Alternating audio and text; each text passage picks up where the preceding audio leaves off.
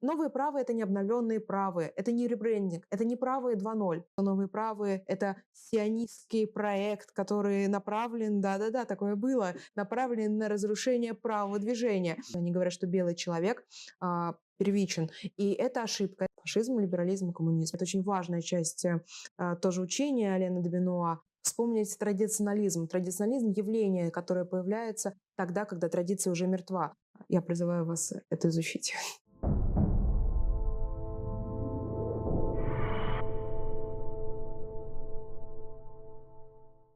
Всем привет, меня зовут Глеб Равье, вы находитесь на канале Цитадель, и спустя долгое время мы, наконец, возвращаемся к формату интервью с интересными людьми. Сегодня наш гость Дарья Платонова, выпускница философского факультета МГУ, специалист по античной и континентальной философии, дочь того самого Дугина. Ну все, раскрыл все карты. Понятно, теперь нету интриги. А, Даш, скажи, пожалуйста, тебя вообще не раздражает, когда вот представляя тебя, кто-то говорит «дочь того самого Дугина», вот так вот отдавая, значит, э, дань уважения? Ну это большая честь, на самом деле, быть дочерью такого человека. То есть э, то, к чему люди стремятся на протяжении всей жизни, ищут э, там какой-то мудрости, идей, свода знаний у меня было дано с детства. Я помню, как... А, точнее, не то чтобы я помню. Если романтизировать мою биографию, то первые эпизоды моей политической активности — это я, сидящая на реках у матери, которая смотрит, а, что происходит с Белым домом. Это 93 год, когда мой папа уже защищал Белый дом. В 91-м он был за ГКЧП, хотя он был антикоммунистических воззрений. То есть э, жить э, в той среде, когда ты встречаешь Лимонова, Летова, э, ты встречаешь э, великих э, европейских мыслителей, Алена Добинуа, э, Жана Парвулеска, и множество-множество других, для меня это честь, поэтому я с гордостью несу это знамя. Быть дочерью горжусь и буду делать все, чтобы достойный, а, достойным образом славить имя моего отца и продолжать его идеи и битву. Слушай, замечательный ответ. К тому же он предвосхищает мой следующий вопрос. Я все-таки упомянул о родстве не просто так, а с умыслом, поскольку основная цель нашего сегодняшнего общения – это философская школа новых правых, к сожалению, недооцененная в нашей стране, я считаю и вообще очень мало раскрыто. Может быть, в силу там, языкового барьера, может, в силу еще чего-то, мы сегодня об этом поговорим. Эм, я думаю, сперва имеет смысл сделать экскурс в историю твоей семьи, как вообще э, получилось, что ты оказалась во Франции, что ты стал общаться с этими людьми, проникать в суть их идей, и почему тебя сейчас э, можно позиционировать как э, в определенном смысле эксперта, специалиста по новым правам. Как вообще к этому все дело пришло? Про Ален Двина я узнала, наверное, в сознательном возрасте году в 2007-2008, когда он был в Москве. Мой брат тогда занимался его приездом. Он ездил и в Петербург также, презентовал там книгу, которая была издана в издательстве «Амфора» в Петербурге. 2008 год публикации. Там у него были презентации, конференции, которые, кстати, уже тогда срывали соросовские структуры, которые инфильтровали залы, пытались устроить свои протесты. Вот. И ну, для меня, конечно, в 2008 году это было что-то далекое, непонятное. Да, Франц... Франция, да, там геополитика, Карл Шмидт, Гроссраум, какие-то такие отдельные понятия. Да, великий идеолог, но для меня это было что-то очень важное, но все важности я этого не осознавала до того, как я, не поехала, как я поехала во Францию. А с Францией у меня отдельная история. Я училась э, на философском факультете, изучала французский язык, читала Генона, это книга, которую мне отец посоветовал как раз для освоения французского языка. И в какой-то момент э, для отличников появилась э, возможность поехать на стажировку. Я почему-то сразу хотела во Францию, хотела в Париж. Связано это было также с тем, что именно в Париже и во Франции сохраняются довольно сильные школы по исследованию неоплатонизма, мне хотелось поехать туда как раз изучать э, философию у тех, кто занимался Проклом, и Симпликием, и Платином. Поэтому я, конечно, хотела в Париж. А по распределению э, ставок не было в Париж, меня отправили в Бордо, и там, оказавшись, я уже начала свою деятельность и политическую, и деятельность метаполитическую. Я познакомилась э, с представителями движения такого французского социолога, как Ален Сараль. Это яркая личность, можно назвать его французским Лимоновым. Он основатель движения Эгалитера Консолясьон, э, национал-большевики, Gauche de travail, droit de valeur, если перевести, то это левые в а, работе, то есть а, левая экономика, правая политика. droit de valeur, то есть правы в ценностях, и начала там участвовать в конференциях, организовывать что-то, пересекаться с людьми из, из Национального фронта и из издания «Элементы», и ездить в Париж регулярно, и там уже пересекаться с такими людьми, как Ален де Винуа, Мишель Тибо. Тибо – это председатель ГРЭС, Groupement de recherche d'études de la, de la européenne. Это центр новых правых как раз. Ну и погружаться в этот контекст. Очень было сложно, потому что французская мысль, почему ты как раз упомянул э, тему, что новые правые недооценены в России. Вот французское мышление очень сильно отличается от русского. Оно очень сильно обгоняет русское. Там, где мы еще находимся в дроме, французский, французский разум уже проснулся и уже находится в совершенно иной фазе. Франция а, это страна с огромной интеллектуальной традицией, философской традицией. Поэтому приезжать э, на ту почву и встречаться там с новыми правами – это тоже и вызов для сознания. Я сейчас занималась частичным переводом а, введения в манифест новых правах, как раз. И я поняла, что э, казалось бы, что вроде бы на перевод там 10-15 страниц должен идти день, человека, который хорошо знает французский. То есть, в принципе, я его изучила. Я могу даже синхронить или последовательно переводить. И это я делала с Аленом Добинуа во время того, как я брала у него интервью для российских телеканалов. Но у меня это забрало 4 дня, и я до сих пор не довольна качеством перевода. Потому что они умеют мыслить, а мы не совсем умеем мыслить. Мы мыслим очень э, скомканно, очень, а, как бы, даже если можно так выразиться, глишроидно. То есть наша мысль, она не знает четких разделений. Она сливается все. Слушай, давай, раз тогда мы затронули манифест, то есть какое-то краткое изложение идей, попробуем усложнить задачу. И не скомканно, очень четко, вот эти 10-15 страниц текста, текста в течение пары минут. Можешь объяснить э, зрителям, что вообще такое новые правые, откуда, может, это началось, к каким формам пришло? Да, новые правые – это ансамбль интеллектуалов, это консервативные революционеры, это общность интеллектуалов, которая появляется в 68-69 а, году. А, это попытка переосмыслить основания европейской культуры и традиции, отказаться от капитализма, либерализма и эгалитаризма, и попытка реставрировать Европу. Собственно, манифест, о котором я говорю, который идентитаристы сейчас будут э, выпускать, а, это манифест 2000 года. Его написал Ален де Бенуа, основатель новых правых, вместе с Шарлем Шампантье. Это его помощник был. И манифест называется манифест Le Manifeste de la Renaissance européenne, то есть манифест европейского возрождения. И речь идет о том, что современная цивилизация европейская находится в тяжелейшем духовном кризисе, что либерализм, капитализм, а, глобализм а, то есть мундиализм в французском, разваливает европейскую культуру и атомизирует человека, лишает его идентичности, лишает его традиции, тем самым готовит путь к тотальной роботизации и полному изживанию человеческого. Соответственно, необходимо переосмыслить основания европейской а, традиции, политики, культуры. И для этого необходимо как бы совершить интеллектуальный переворот. А, цель этого манифеста – это показать некоторые опорные точки, которые существуют э, в, в европейской культуре, к которым нужно возвратиться. Традиция, экология, политика, геополитика. Э, все эти вещи должны быть переосмыслены с точки зрения антиглобализма и антилиберализма. И очень важно, что в манифесте главным врагом называется именно либерализм. И это очень несвойственно всем политическим и интеллектуальным движениям, существующим во Франции не свойственно, потому что это авангардная мысль, потому что, в принципе, существует некоторый консенсус о либерализме. Либерализм – это благо, считает э, пул интеллектуалов. Новые правые говорят, нет, либерализм есть главная опасность для человечества, для человека, для традиции. Угу. Слушай, у меня тогда следующий вопрос. Как именно новые правые понимают традицию? Потому что у меня те, кто следят за каналом, знают, что в течение нескольких выпусков мы с э, Евгением Ничкасовым спорили о том, что это есть вообще такое. То есть я стою на более модерновых позициях, о том, что традиция – это все-таки передача, которая не исключает видоизменения культурных паттернов. Он стоит на представлениях такого геноновского формата, о золотом веке и о том, что чем дальше, тем хуже.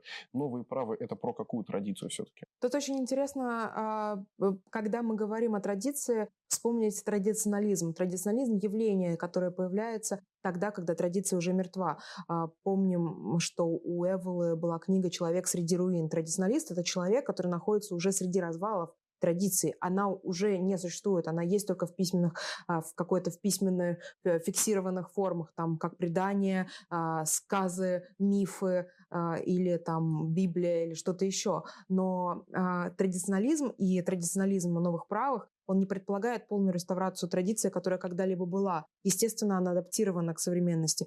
У них э, традиционализм проявлялся в соблюдении каких-то праздников. Они выходили на сольстисы, так называемые. Сольстис — это э, солнцестояние. Сольстис де вер, сольстис де те — это были их праздники. А у них э, были апелляции к классическим песням региональным, у них было особо повышенное внимание, есть повышенное внимание к а, региональному делению например, во Франции, вот у французских новых правых. То есть для них традиция – это не возвращение а, к как бы и полная копия, копирование, слепое воспроизведение того, что было тогда. Это попытка, это тогда через нас вырастить э, в настоящем моменте. А с какой целью? То есть что решает возврат э, к традиции? Какую политическую, может быть, цель или там глобально-экзистенциальную? Это делает человека человеком, это делает его а, не а, каким-то куском и обезличенным фрагментом большой машины, а делает его, а, населяет его душой, то есть это дает ему дыхание. Я правильно понимаю, что это некая попытка решить проблему отчуждения? Да, такой перевод возможен. Единственное, что для новых правых принципиально а, отвержение экономических а, основ а, марксизма, то есть для них невозможно обоснование человеческих процессов, процессов человеческой экзистенции через экономику. Для них а, все видится через философскую плоскость, через философскую призму. А для них экономика не может объяснить человеческое. Угу. Я это понимаю, ну, то есть э, люди не воспринимают э, материализм, э, борются с ним, но э, существует же огромный пласт э, критики справа, так скажем, упреки в сближении с левыми, с марксизмом.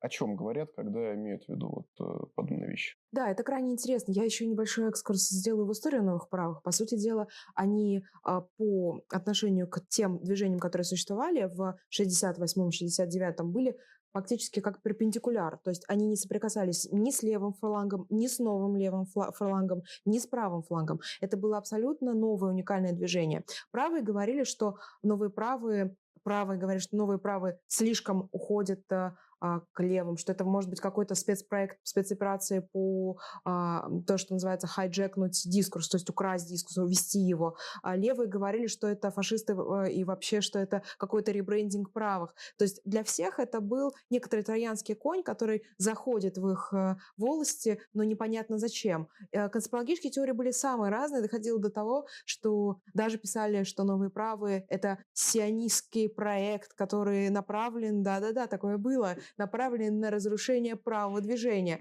И я могу сказать, что то напряжение, которое существовало между правыми и новыми правами, оно немыслимо. А пужадисты ненавидели Ален Домино, Ален Домино же критиковал в своих работах это проявлялось где-то до 90-х а, годов, э, Национальный фронт. И Жан-Мари Люпен для него был а, не самым близким товарищем, а точнее даже, может быть, и врагом. А, он крайне негативно отзывался о нем. Поэтому здесь еще очень важный момент, который стоит отметить, что новые правые – это не обновленные правые, это не ребрендинг, это не правые 2.0. У нас, кстати, в российской действительности, к сожалению, есть а, большая опасность. У нас этот термин применяется к многим правым движениям современным. Правым, ребре... э, которые прошли процедуру ребрендинга, там, или правые 2.0.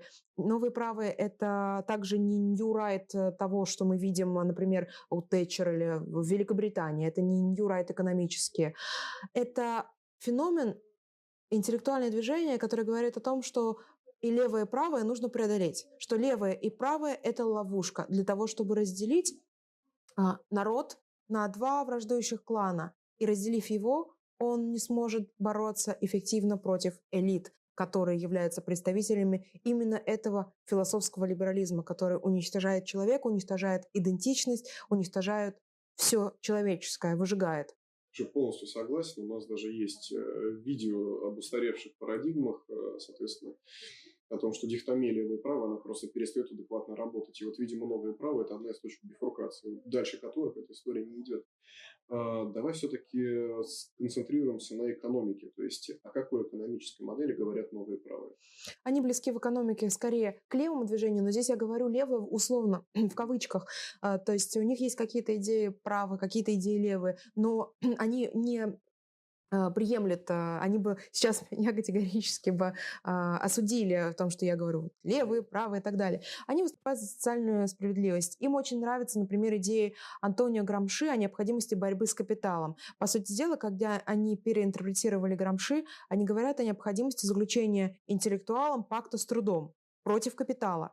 У Грамши вообще крайне интересная модель. Это неомарксист итальянский, который говорит о том, что а, сегодня с капиталом, с капитализмом и с гегемонией, которая является буржуазной гегемонией, необходимо бороться не в политике, а в культуре, а, не в экономике, а в пространстве а, идеологии. И для Грамши очень важно это призвать интеллектуалов его ориентации, неомарксистской ориентации в его случае, к заключению пакта с трудом, сознательному заключению пакта с трудом. Грамши считает, что есть интеллектуалы традиционные, а есть органические. Традиционные – это те, кто апологизирует власть, э, а, принимает статус-кво, а органический интеллектуал – тот, кто заключает вот этот самый пакт с трудом. Поэтому для новых правых очень важна тема грамшизма, то есть а, заключение пакта с трудом. Да, труд они понимают не совсем как грамши, скорее как некоторое экзистенциальное проявление себя, как рабочий Юнгера. И у них даже есть специфический термин грамшизм а, справа. Грамшизм – это левая теория, то есть, в принципе, а, если вы будете говорить с европейскими левыми, они с большим удовольствием а, поговорят с вами о Грамши, но марксисты и новые левые, они вдохновлялись Грамши. Вот, ле, вот новые правые как раз берут грамшизм и говорят, что грамшизм справа. Ну, то есть это, грубо говоря, перераспределение культурного капитала, то есть то, что сейчас условно происходит э, там в Штатах в плане захвата левыми профессорами ультралевыми профессорами, там, честно, троцкистского толка университетов.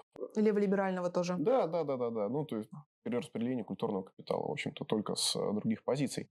Задам более конкретный вопрос. Э, в чьих руках находится частная собственность на средства производства? Я думаю, что здесь э, у новых правых есть разнообразные ответы. А, ну, в первую очередь, это рабочий. То есть у них появляется фигура рабочего, который обладает. Как? Через что? Давай даже по-другому. А, так как встречается большое количество критики а, в сторону реинкарнации фашизма через новых правых, есть ли собственник определенных производств? Есть ли собственник в финансовом секторе? Или все принадлежит государству и народу?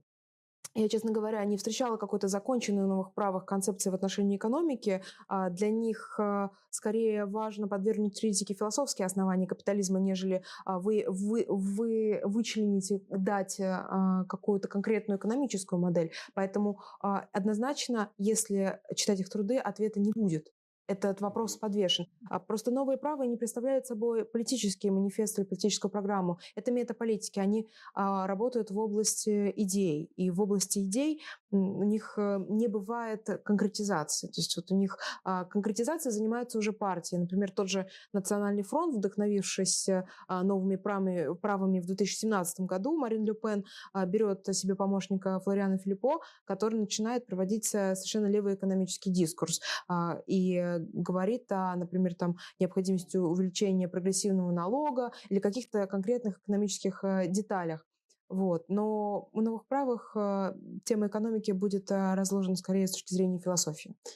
Mm-hmm. То есть у них не будет конкретного, конкретного призыва, кто должен обладать средствами производства. Угу.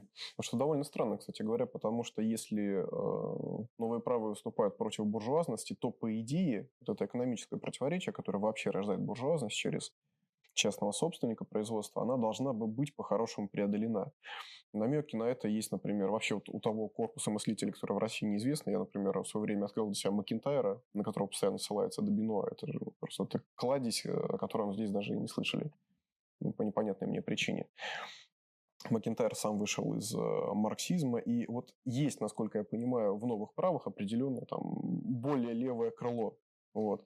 Да, но если вы в каком-то диалоге с этими условно левым крылом скажете, что ну вы же из левой среды, там, например, Шарль Рабан или Давид Липе, там два моих знакомых, э, которые как раз выходцы из радикально левых кругов, один из Швейцарии, другой, а, кажется, француз, то вы увидите крайне негативную реакцию. Но на самом деле, если, если с ними не разговаривать, им этот термин не говорить, видим, что есть у них даже специфически заточенная под левый а, фронт издание «Кризис», которое появляется в 1988 году а, и нацелено на влияние, усиление влияния на левую аудиторию. Там публикуются левые интеллектуалы вплоть до Жан-Люка Меланшона, который там тоже даже сделал а, какое-то свое, свое выступление и свою колонку.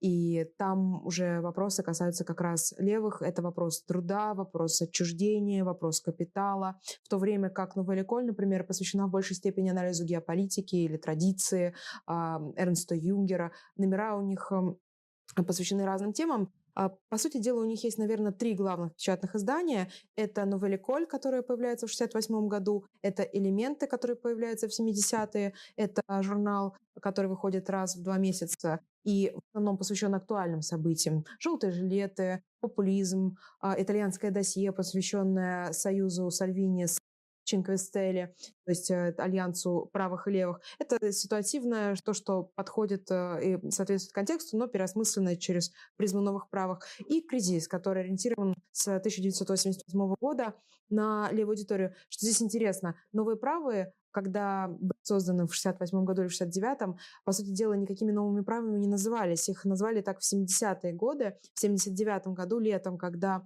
на одном из коллоквиумов их э, движения ГРЭС были левые политики, правые политики и представители университетской среды. А, это вызвало настолько сильную ярость системы, что за один день новые правые стали а, брендом номер один, который пытались демонизировать все. Libération, Le Parisien, Le Monde. Я могу перечислить все издания, все написали про них, даже написали американцы. Про то, что это новые угрозы, что во Франции совершен кудета, то есть государственный переворот в области культуры. И как раз новые правые возникли ровно тогда, когда они стали представлять угрозу. А угрозу они стали представлять, потому что под их крышей, под их протекторатом, под их э, влиянием находились левые, правые, профессора, все. Более того, даже представь, э, сейчас это сложно представить, что в «Ле Фигаро» Ален де Бино вел колонку.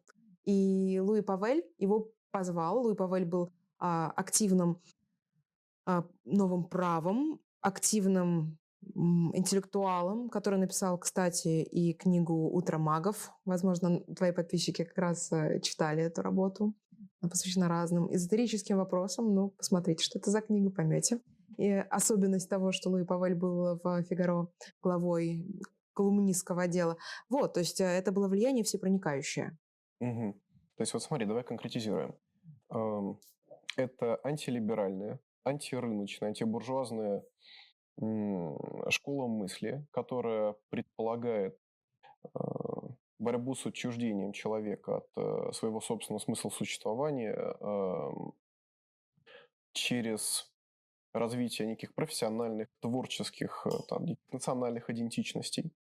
Вот. Э, экономика не проясненный момент, что по поводу организации власти. Это некая парламентская история, там новый республиканизм, партия, орден, как этот момент. Здесь тоже нет определенной четкой концепции. Мы можем встретить э, какие-то мнения, но в а, работах новых правых это не прописано. Нет четкого манифеста, как должно выглядеть государство.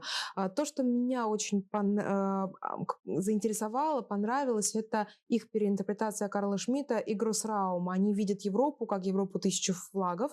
Они а, выступают, в отличие от французских правых того времени, не французских националистов, а за то, чтобы Европа была единой. По сути дела, они защищают Евросоюз, но только Евросоюз здорового человека, а не то, что мы имеем сейчас с Евросоюзом, который представляет а, ценности а, тоже либеральной философии.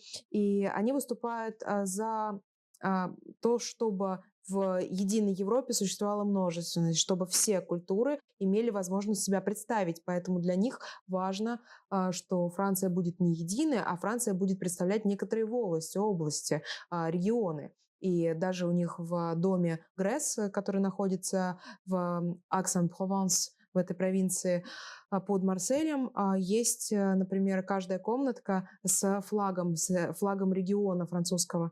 То есть для них это должна быть такая конфедерация. Добино восхищался э, Россией, евразийством, как раз потому, что в Евразийской империи в этой идее э, переинтерпретируется э, вот это вот самое большое континентальное пространство Гроссраум, и э, совершается некоторая мистерия империи, то есть единое многое. Так и по версии новых правых, вот если говорить про их политическое видение, то это вот такая Европа тысячи флагов. А более конкретного замечания, а, были ли они монархистами, э, нет, скорее не были, были ли они сторонниками какого-то конкретного а, государственного устройства, тоже мы, ответ, мы не можем на это ответить. Они мыслили немножко даже выше этого. То есть это уже в большей степени задача политиков определять и выводить из них эти концепции. Ну, я понял, то есть это чисто философский уровень без опускания на политическое. Они заявляли, что они метаполитики. Угу. Ну и, насколько я понимаю, произошло просто размытие дискурса, там кто-то в одну сторону, кто-то в другую, ну, в общем-то, то, что всегда происходит с подобными течениями. Ага, я понял, хорошо. Тогда мы э, сейчас вернемся к евразийству, о котором ты начала говорить, но сначала проясним один вопрос очень много критики, обвинений в реабилитации фашизма, в его реинкарнации, в попытке там, выдать за четвертую политическую теорию всю ту же старую добрую третью. Эм, вот что ты можешь сказать по этому поводу? Фашизм Дебенуа категорически не устраивает. В первую очередь а, его возмущает э, та расовая теория, которая приносит, ну, скорее даже нацизм, а, та идея иерархизации народов, для него это немыслимо. А он, как последователь Карла Шмидта, считает, что необходим политический плюриверсум. И иерархизация является шагом к тому, что будет кризис человечества говорит, что а, современные ему Соединенные Штаты Америки, а глобализм как раз занимается а, вопросом вот этой расовой систематизации. Они говорят, что белый человек а, первичен. И это ошибка, это капкан. Дебино выступает э, против расизма. Он говорит, что расизм это крайне опасное явлее, но также он не поддерживает и антирасизм, потому что он говорит, что и антирасисты, которые пытаются а, противодействовать а, расистам, также наступают а, в капкан и также а, тоже приходит к некоторой архаизации. Он говорит э, следующие слова, что если мы выступаем за Black Power, ну, условно, сейчас это Black Lives Matter, то мы должны выступать одновременно за White Power, за Yellow Power и за все Power, которые только есть. Поэтому конечно, это очень банальная, а, неправильная и глупая трактовка. Я думаю, что она призвана исключительно экономить мышление либералам. Это стратегия дискредитации новых правых через фашизм. Они э, не следуют фашизму. Они бы сказали, что мы продолжатели третьего пути, если бы они действительно были таковыми. Но а, Ален де Бенуа не приемлет. И четвертая политическая теория в том числе также критикует фашизм, либерализм и коммунизм. Это три, три идеологии, которые потерпели крах и которые имели в себе а, тот источник, который а, начал отвечать за гниение всего тела этой идеологии.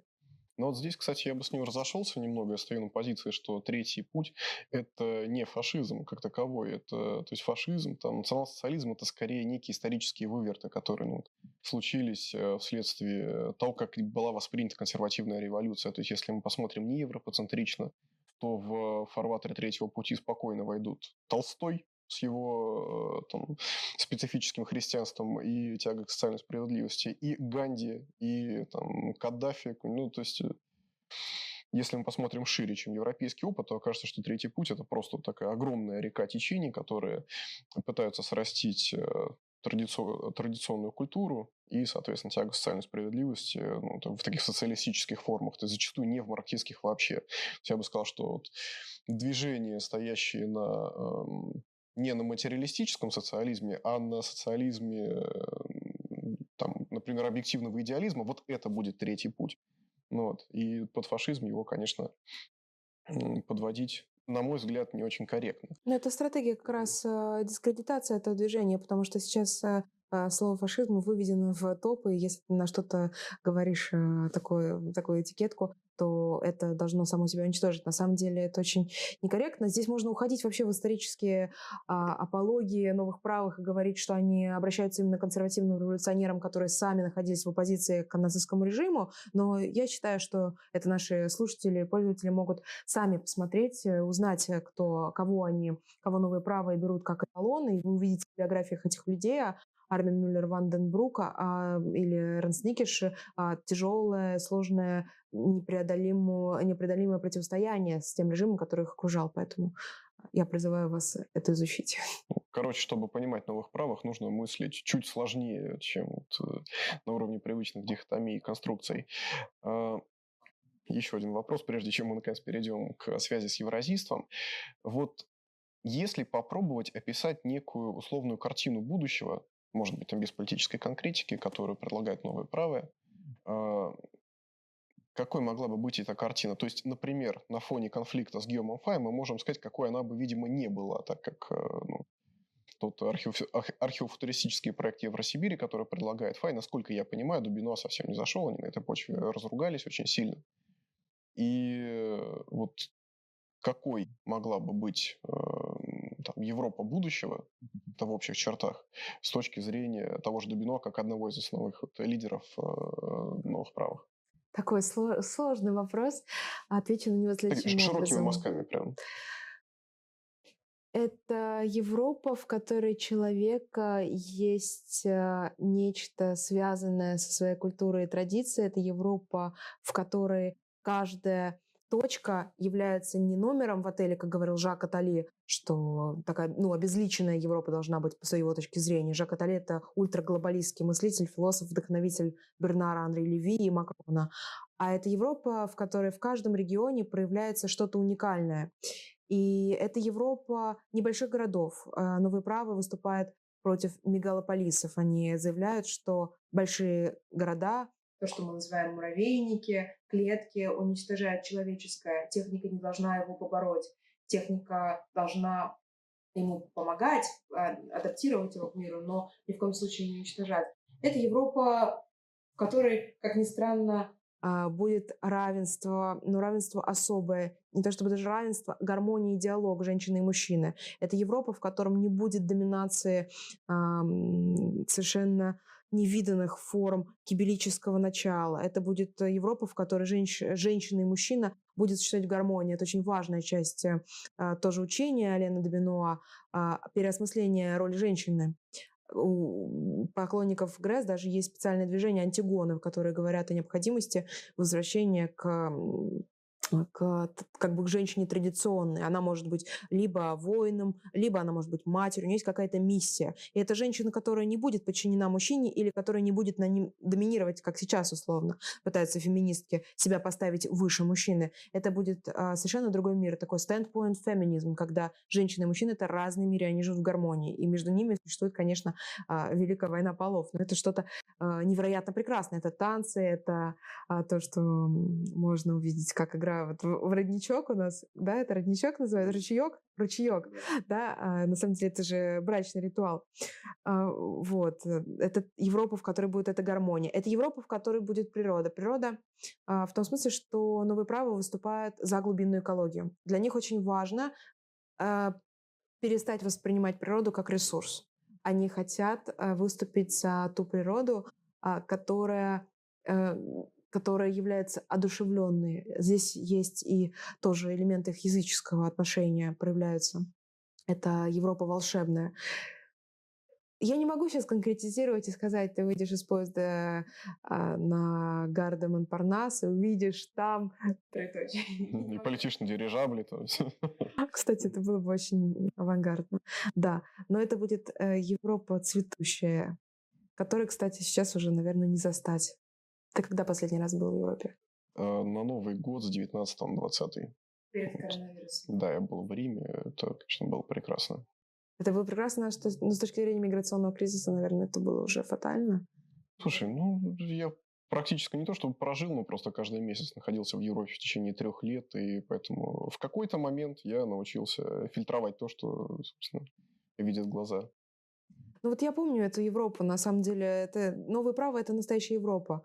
Я помню, как э, мы праздновали, по-моему, 60-летие ГРЭС в 2019 году как раз, когда были желтые жилеты, а потом с этих э, манифестаций вместе с внуком Жана Парвулеско, со Станисласом, я шла в ресторан праздновать 60-летие ГРЭС, и помню, насколько это было невероятно. Здесь желтые жилеты, а здесь ГРЭС. То есть те, кто, в принципе, эти желтые жилеты сформировал, предсказал, рассказал про них, кто рассказал, что будет этот популистский момент, момент восстания народа против элит.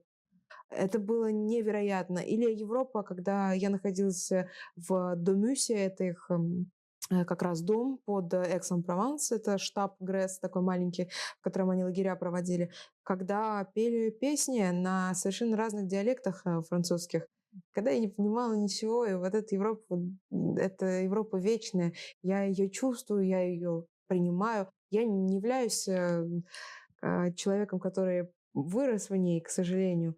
Ну, но, тем не менее, я ее очень хорошо понимала и настолько различалось эм, восприятие реальности, когда ты был там, вот в ГРЭС, общался с представителями ГРЭС, теми юными людьми, которые, которые юными пришли, когда им было лет 20, в 1969 году, там, Колен Дубинуа, которым сейчас уже по 60 лет.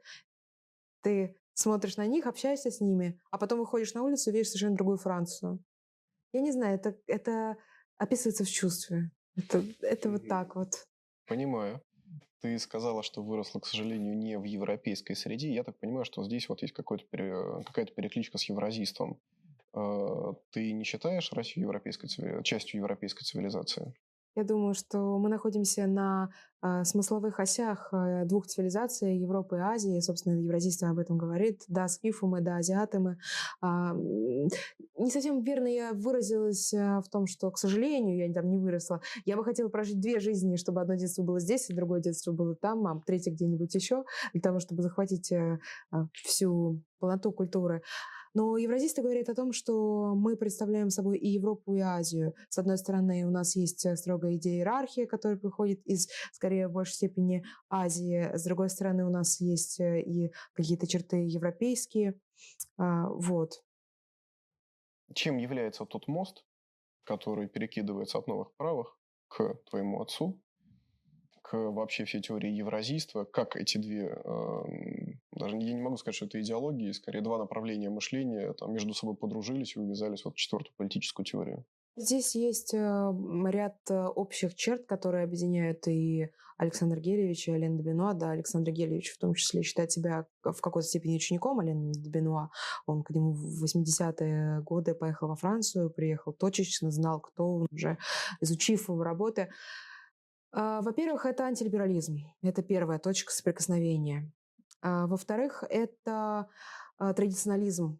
Это увлечение Юнгером и Хайдегером и консервативными революционерами. В-третьих, это как раз то же самое геополитическое мировоззрение общее для них. Это деление мира на мир, на цивилизацию суши и цивилизацию моря. Это постановка и восприятие цивилизации моря как врага, и вместе с ним всей философии цивилизации моря, а, всей философии индивидуализма, либерализма. Это понимание своей собственной страны и пространства как большого пространства, то есть э, евразийство, которое берет понятие Карла Шмидта Гроссраум «большое пространство» и прикладывает его к пространству Евразии, оно идентично э, французскому пониманию Европы, континентальной Европы. А, и я думаю, что здесь э, есть схожести философских черт и, и геополитических даже политических. Тогда следующий вопрос. А какое влияние новые правы в действительности оказывают на актуальную политику? Не являются ли они э, там, маргиналами от философии, насколько они действительно представлены вот в том дискурсе, к которому Россия, к сожалению, имеет довольно посредственный доступ? А, Бернар Анри Леви в еще 70-е годы, как раз когда появлялся этот феномен «новые правые», а, сказал, что лучший вариант с ними бороться – это замалчивать любое упоминание а, о них, лучше не говорить о новых правах. По сути дела, новые права действительно стали жертвой такого замалчивания со стороны центральных СМИ Франции, и Ален де Бенуа можно, к сожалению, встретить не на центральных каналах, а только на Арти или на телеканале ТВ Либерте. Это очень интересный французский телеканал, а, реинформационное агентство. Реинформация а, в Европе — это сейчас новое течение таких антиглобалистских СМИ. То есть а, мы вас хотим переинформировать, вас обманули, официальные каналы, давайте мы вам расскажем правду, реинформацию. То есть реинформационное агентство, если вы видите где-то и во Франции, и в Италии, и в Испании, то это означает, что это антиглобалистский как раз пул. И вот, э, да, а, их замолчали, но при этом те события, которые мы видели во Франции с теми же желтыми жилетами, или же, например, с идеологией партии «Национальный фронт» в 2017 году, когда объединяются левые экономические идеи и правые политические идеи, когда Марин Ле Пен идет на выборы вместе со своим советником Филиппо и формирует совершенно а, авангардную, такую национал-большевистскую даже в какой-то степени модель, а вот это все, это влияние новых правых. Влияние новых правых, оно не обязательно прямое. Мне не нужно, э, нам не нужно приводить доказательств, где Ален Добино пересекся с Марин Люпен или сколько номеров Марион Люпен, например, элементов прочла.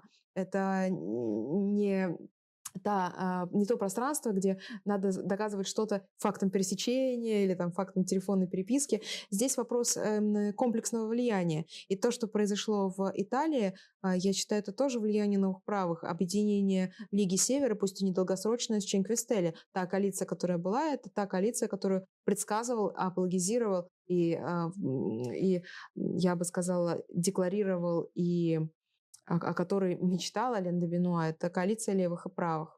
Это коалиция, которая смещает классическое деление на эти две искусственные группировки и а, говорит о новом клеваже, о новом расколе между народом и элитами. И все антиэлитные восстания, а, которые происходили в Европе до коронавируса, вот этот популистский момент, это влияние идей новых правых. Я думаю так. Угу. Понимаю, да. Да, действительно, мостик перекидывается, это интересно. Еще вот смотри, я для себя не так давно э, нарисовал следующую схему относительно того, как работает вообще культура, если разобрать ее с точки зрения гегелевской диалектики. То есть э, мы в культуре имеем э, два разнонаправленных вектора. Один направлен на выживание, на сообщество, которое эту культуру там, исповедует, принимает. Другой направлен в сторону надежды, что можно жить как-то иначе. Надежда, она избыточна относительно выживания. Вот, она зачастую иррациональна. Но, тем не менее, эта тенденция есть, и постоянно есть кто-то, вот такой полюс революции, напротив полюса реакции, который представляет тенденцию к выживанию. Этот революционный э, полюс, он э, требует э, развития культурных э, паттернов, развития идей, изменения структуры общества, и зачастую это заканчивается гибелью, в общем-то, этого сообщества. Вот, но а зачастую нет, происходит там определенный скачок. Соответственно, одной из стратегий при учете этих двух тенденций может быть э, то, что мы называем консервативной революцией. То есть попыткой соблюсти некоторую грань, а, быть умеренными относительно этих двух разнонаправленных движений. И вот новые правы видятся мне где-то вот в этом вот русле. И в связи с этим вопрос, какое место у новых правых э, занимает прогресс сначала отвечу, сделаю комментарий по поводу идеи выживания и революционера. Эта идея мне очень напомнила Гумилева, как раз идея о пассионарии и субпассионарии. То есть субпассионарий – это тот, кто, а, по сути дела, прикладывает ровно столько усилий в своей жизни, чтобы выжить, а, а пассионарий, наоборот, э, настолько избыточен своей энергии, что он не про, что у него пассионарность больше, чем инстинкт выживания. Это вот эта формула гумилевская. Да, да, ну это, это просто вот гегелевская трактовка фигур консерватора и революционера. Да, да, да. А, совершенно верно. И твой вопрос был посвящен какое место у новых правых, если мы их читаем как наследников консервативной революции, занимает идея прогресса? Приемлют ли они ее вообще? Но идея прогресса — это идея либеральной философии, для них она совершенно неприемлема. То есть прогресс, идея прогресса и идеология прогресса заключается в том, что все наступает э, сейчас лучше, то, что было вчера. Э, для э, Дебенуа идея прогресса — это миф, который навязывает либерализм для того, чтобы уничтожить человеческое. А, и, конечно, для них прогресс — это проклятие. А, они следуют и в том числе и за Геноном, который воспринимал мировую историю как историю тотального регресса. Поэтому для них важна эта консервативная революционность в точке абсолютной ночи, которая сейчас наступает, в точке экзистенциальной а, тьмы. И, кстати, вот я сейчас говорю про экзистенциальную тьму, это не метафора, а, в сборнике «Грамшизм справа» Гийом Фай позволяет себе такие выражения и такие формулы. А, они периодически новые правые очень академичны, но периодически они позволяют себе и хайдегерианское высказывание. В этой точке абсолютной ночи как раз необходимо совершить переворот. А, это должен быть переворот консервативной революции против этого прогресса, против этой идеологии прогресса. Угу. Это очень интересно. Вопрос. Вот меня постоянно смущает то, что нет адекватных переводов. Насколько я знаю, сейчас на русский язык у нас переведены против либерализма к четвертой политической теории, э, манифест, который находится в стадии э, там, доверстки, что-то еще есть? Вот что можем посоветовать зрителям? Да, я могу вас также адресовать к журналу «Элементы», который выпускал мой отец. Несколько выпусков есть, а не на русском есть, да. Это именно русский вариант «Элементов». Туда в редакционную коллегию входила Линда Бенуа. Там есть переводы из французских элементов, но есть ряд, эм, ряд работ, которые уже были написаны написаны российскими исследователями. А, по-моему, Молодяков как раз «Ось Москва», Берлин, Токио, который разбирал идею возможности континентального альянса между Германией, Россией и Японией. Там много интересного. А, и также переведены, я видела книги Алены Бенуа «По ту сторону прав человека». Потом я видела Карла Шмидт «Сегодня», а, совершенно точно. Эти переводы мне не слишком нравятся, но я очень придирчива в вопросе переводов, потому что могу читать по-французски, и, естественно, человек, который занимается новыми правами, будет э, все критиковать. Манифест мы сейчас действительно переводим с идентитаристами, за что огромное спасибо Росу Марсову, а, потому что он сподвиг меня на то, чтобы осмыслить этот манифест, привести в него небольшое введение, остальное корпус привел а, он со своими соратниками. А, это будет, мне кажется, это будет важнейшее появление новых правых на, в российском интеллектуальном пространстве, потому что в этом манифесте сформировано все, вся повестка новых правых. Слушай, отлично. Очень ждем. Обещаю, вот, что как только он появится, я прям сниму отдельное видео и что-то об этом расскажу. Сразу говорю, я не являюсь прямым адептом новых правов. Мне просто кажется, что это очень интересное направление мышления. Мне в нем э, не хватает как раз-таки экономической оптики, например, очень не хватает. Но, тем не менее, направление заслуживает всяческого внимания. Напоследок я предлагаю эм, поучаствовать в нашей традиционной рубрике, когда гость прошлого интервью задает тебе вопрос. А поскольку гостем нашего прошлого интервью, ну, точнее, я был в гостях у гостя нашего прошлого интервью, у Артура Даниэляна, посмотрим, что он спрашивает. Привет, Глеб. Добрый день, Дарья Александровна. Благодарю вас за возможность задать вопрос. А, наше с Глебом интервью протекало тут около 9 месяцев назад на фоне довольно судьбоносных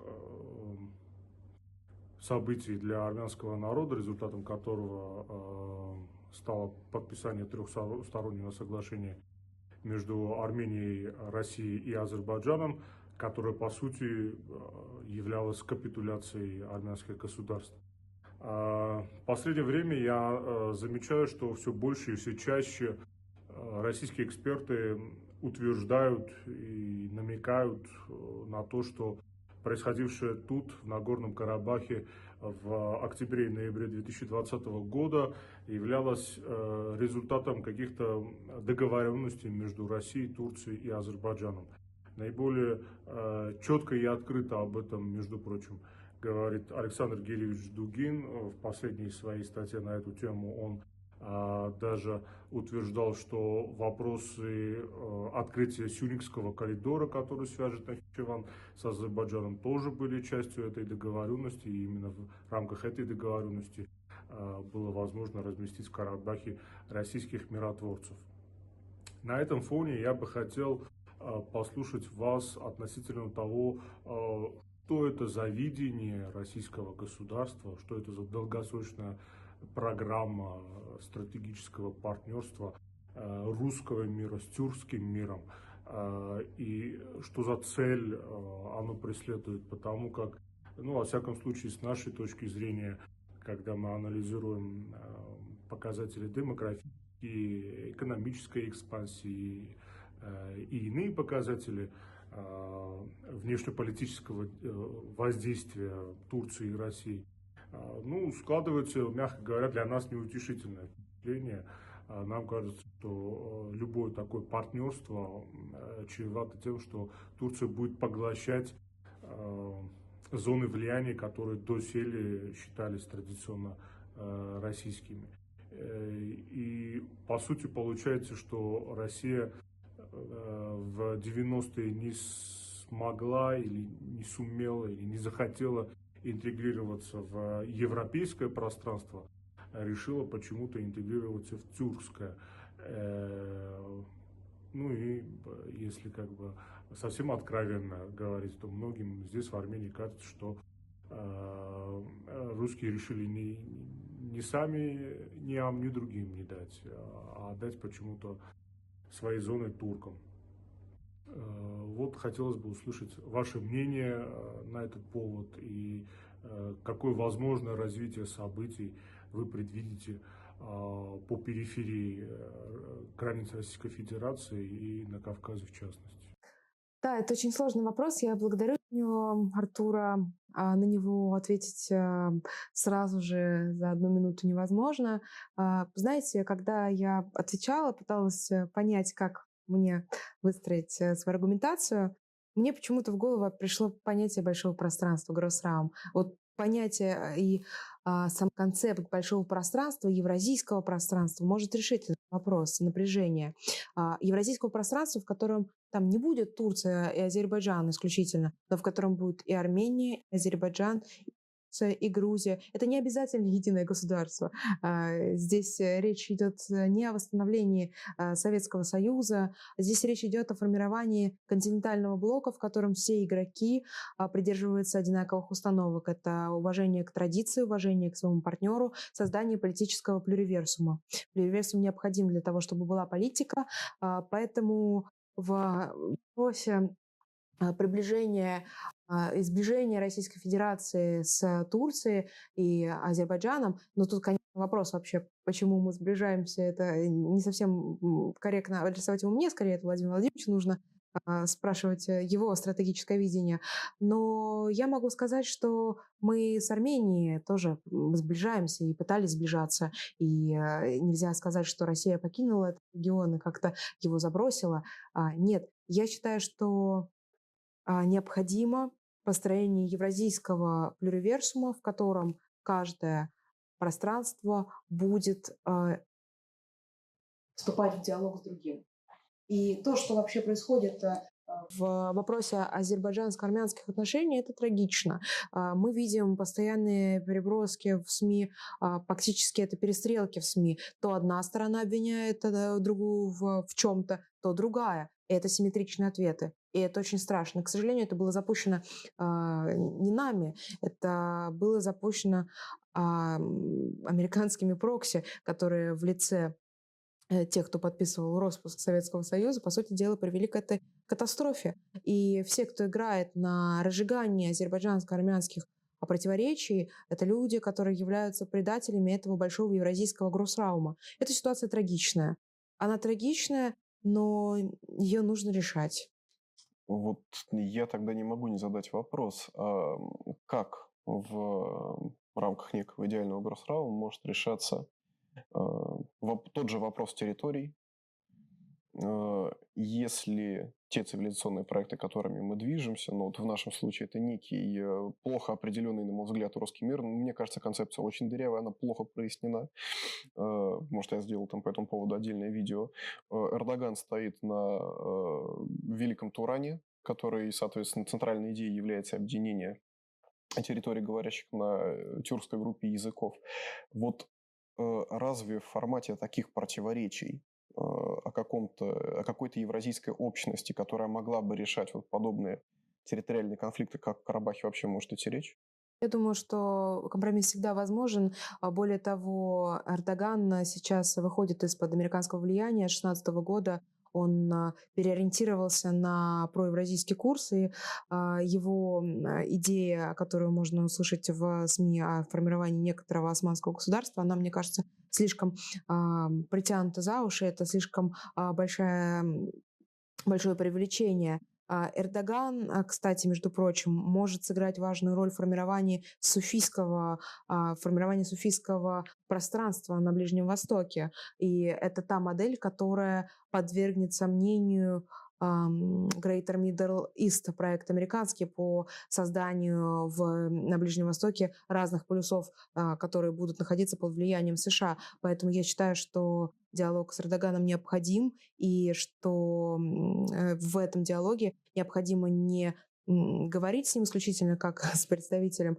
некоторого, с носителем некоторого начала, но также как и с Суфием, как представителем ордена Накшбанди, то есть вести с ним разговор очень тонкий и находить те моменты, которые могут а, а, создать предпосылки для диалога. Угу. Так же, как мы сейчас... Мы же сейчас, кстати, и с э, запрещенной в Российской Федерации организацией Талибан начинаем разговоры, и они отнюдь не террористы в каком смысле, что их идеология, например, сильно отличается от идеологии исламского государства. Они, по-моему, исповедуют ханафитский масхаб, следует этому толкованию ислама, в то время как э, исламское государство вообще отвергает, как, э, как ваххабиты, вообще любое толкование Корана. А, и мы можем найти со всеми диалог, мы должны это делать, как мы общаемся с, там, с различными группировками, так мы должны общаться со всеми сторонами.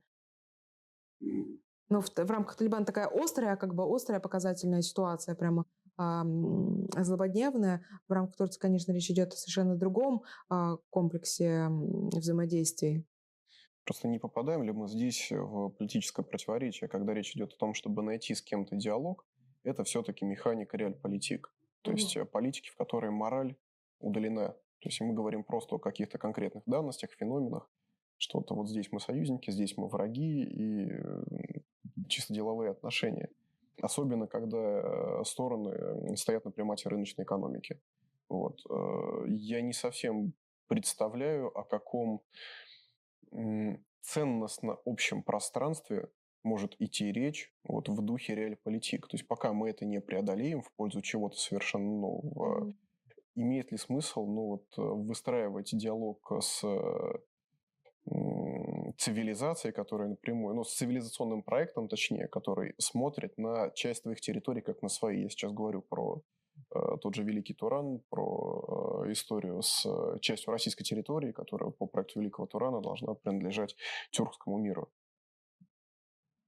Интересный вопрос ты поднял, особенно в отношении э, метаполитического такого гроссраума. Мы сейчас говорили в какой-то степени о политическом, где есть взаимодействие между друзьями, условно, есть определенные враги, то есть выстраивается идентичность на основании того, что Турция друг, Азербайджан друг, Армения друг, Китай друг, а враг это США. На этом строится полис евразийства. Это политическое. Но здесь действительно большой вопрос. Я думаю, что это даже отдельный выпуск э, может быть посвящен именно как построить метаполитическое единое пространство, метаполитический гроссраум.